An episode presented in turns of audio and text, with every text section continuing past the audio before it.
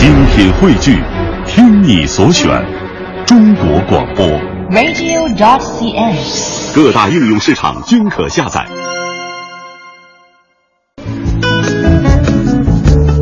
说到家居用品啊，对于很多过日子的朋友来说呢，有一个让人头疼的问题，我相信，呃，曼斯也会遇到，嗯，你说来听听。收纳。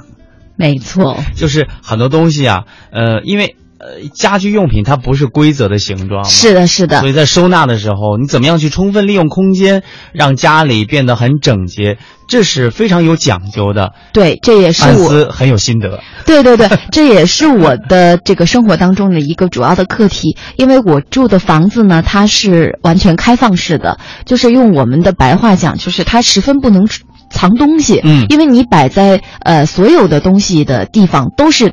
就是一进屋就能看到的，所以呢，就会给人感觉有一点杂乱对，啊。呃，那这个时候啊，如果说想要训练自己收纳的能力的话，有一款游戏推荐给大家，就是俄罗斯方块，这个确实是会有这个感觉哈，就是基本上能够呃给它拼凑在一块儿。竭尽所能的把所有的空间都利用好。嗯，没错啊没错。不过呢，我们现在说到这个俄罗斯方块啊，有点遗憾啊，它快要下架了。嗯，是在二零一四年的最后一天，日本游戏制造商任天堂正式下架了俄罗斯方块。那这款一九八四年诞生于前苏联的游戏，以最原始的游戏乐趣风靡全球三十年，直到今天啊，仍然有人沉迷于此。你还真别说，我我就经常看到一些老年人啊。就是一般老年人是不会玩游戏的，但是都喜欢玩这种游戏。我觉得简单，我比较容易上手。我不敢说下面的话了。你也 我想说我，这也是我在就是玩的非常有限的游戏当中比较钟情的一款了。那这个消息在网上传播开之后啊，与此相关的话题也成为了热门啊，阅读量超过了两千万，甚至有网友表示：“哎，一个时代终结了。”那昨天呢，重庆的网友也纷纷写下了告别书，呃，缅怀他曾经带来的自己，带给自己的快乐时光。那今年二十八岁的傅先生啊，他家住在江北区。呃，对他而言呢，俄罗斯方块是自己对游戏最初的记忆。他回忆说，小时候玩俄罗斯方块，没少付出惨重的代价，比如说罚站、打手心儿。哎，这是怎么个意思呀？嗯，那肯定就是贪玩呗。那啊傅先生说呀，转眼间十多年过去了，虽然现在很少玩俄罗斯方块了，但是听到这个下架的消息，还是很吃惊。过去的一幕一幕啊，恍惚间又重新回到眼前了。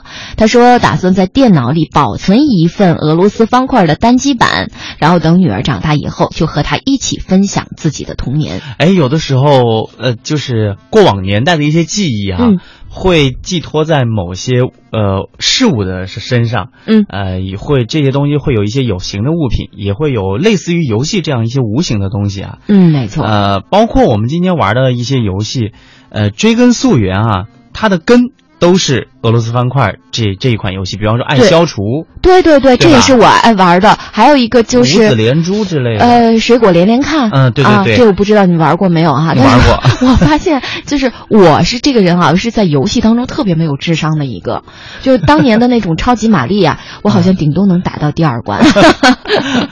呃，那么和俄罗斯方块结缘呢，就是在对时间遇对的时间遇见对的游戏，这也是一位网友他发出的感慨。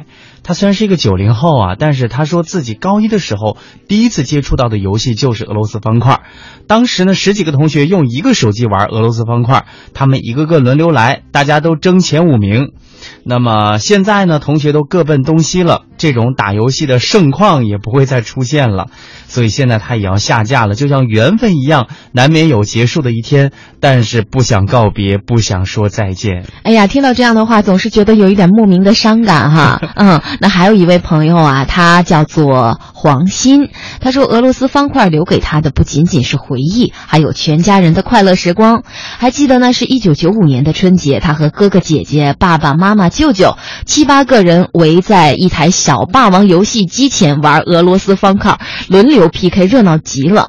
他说，随着时间的流逝，这样的场景确实很难再现了。哎，我突然想到了，就是在我小的时候啊，也有这个小霸王游戏机，插上卡之后呢，也可以玩俄罗斯方块。那个时候呢，我印象特别深刻，就是我在玩这一款游戏的时候，嗯。我可能之前会玩其他的游戏啊，嗯。但是父母不会参与。嗯。但是这款游戏的时候，就会参与。他们就会站在电视机屏幕前面说：“哎哎，弄这个，然后下这个，赶快赶快变姿势。哦，对对对，就全家欢。是是是，提到这个呢，其实我我觉得啊，就是不管是俄罗斯方块哈，大家为什么会对它给予如此深厚的一种情感？我觉得更多的是因为呃，有很多人在他们的最难忘的一段时光里，跟他有着一种千丝万缕的联系。嗯，就是之所以一个事物能带给我们。很多的回忆，很多的不舍，那一定是因为他曾经在你很重要的生命长河当中扮演过很重要的角色。还有一个原因啊，我在想，因为我们在玩俄罗斯方块那样的年代呢，还是中国内地，呃，它的娱乐并不是很发达的年代。对对对。突然生活当中有了这样一个非常有趣的，呃，也挺健康的，而且大家参与热情都非常高的这样的一款简单的游戏，一下子就把大家的这种娱乐情绪调动起来了。对，大家把注意。力都集中在这个上面了。嗯，比如说，就像呃，我可能衍生一下啊，就像我们小时候吃的东西，那些小零食，可能种类非常的有限，可能从南到北，我是北方人，谢着是算是南方一点吧。那都，但是我们可能都有一些是相似的共同的记忆，就是因为那个时候物质没有现在的极大丰富，所以也就引发了人们对于这样的一个事物，就更多的人会对它产生一种情怀。所以很多人就把它。呃，当成是一段年代的记忆了。对，其实说到俄罗斯方块啊，不仅仅是呃给我们寄托了很美好的情感，同样呢，它也曾经有过非常辉煌的记录。俄罗斯方块呢是一款风靡全球的电视游戏机和掌上游戏机游戏，它是由俄罗斯人阿列克谢帕帕基特洛夫发明的，所以得名了。重庆的谋达科技有限责任公司总经理李小亮他就介绍说，呃，俄罗斯方块呢拥有九项吉尼斯世界纪录，在香港呢叫呃阿呃叫阿皮氏世界纪录哈，包括手机下载次数最多、被移植次数最多、销量最高。那么仅 Game Boy 版呢就售出了三千五百万份。呃，我们来关注一下网友们的感叹吧。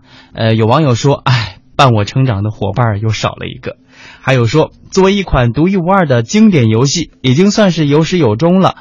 还有网友说，从流着鼻涕叼着冰棍的小孩，到如今略有络腮、西装革履的男人，这一路有你，向俄罗斯方块致敬。还有朋友说，我们的童年也下架了。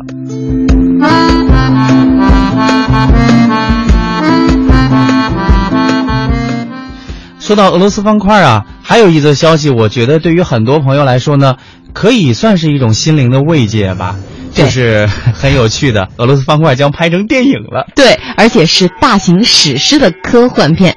那俄罗斯方块这款老少咸宜的电子游戏啊，改编成一部大型史诗科幻电影，放心，绝对不会让你干坐在屏幕前看两个小时方块落下的。我最早看到这个消息的时候，我就在想，难道大家坐在电影呃屏幕前，然后每个人手上拿着一个遥控器吗？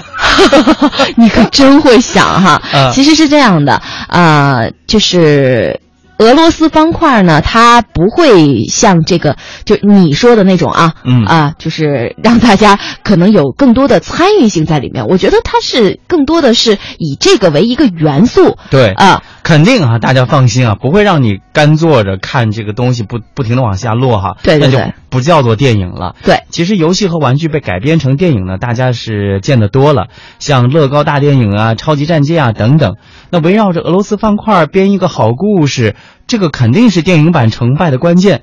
好在有牛人早就拍过一部短片叫《像素》，其中呢，摩天大楼以俄罗斯方块的方式被消除、摧毁，实在是让人印象深刻的。那这部短片现在已经被好莱坞拍摄成为一部同名的电影长片了。相信啊，俄罗斯方块也会从那部《像素》当中汲取不少的灵感。我觉得还是蛮值得期待的。这样的一个呃略显单调的，至少它在电影屏幕上呈现会觉得让人挺单调的这样的一个情节，或者说根本就没有情节的片子，它怎么样用故事、用语言、呃用特有的电影语言去呈现呢？我们就一起拭目以待吧。